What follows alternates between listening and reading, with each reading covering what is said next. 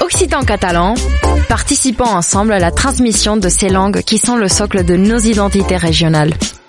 Les radios du collectif des radios libres d'Occitanie, en partenariat avec la région Occitanie-Pyrénées-Méditerranée, vous proposent sans définition de mots de nos langues régionales. Aujourd'hui, nous partons à la découverte du catalan. Parlem cultura viva. Une minute, une définition. Poc à poc.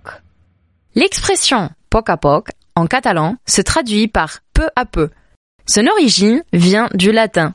Bien que la traduction littérale soit peu à peu ou bien petit à petit, elle s'utilise aussi pour désigner les mots lent, lentement, graduellement.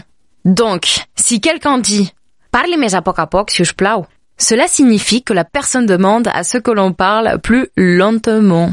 Des expressions similaires peuvent être retrouvées dans d'autres langues romaines.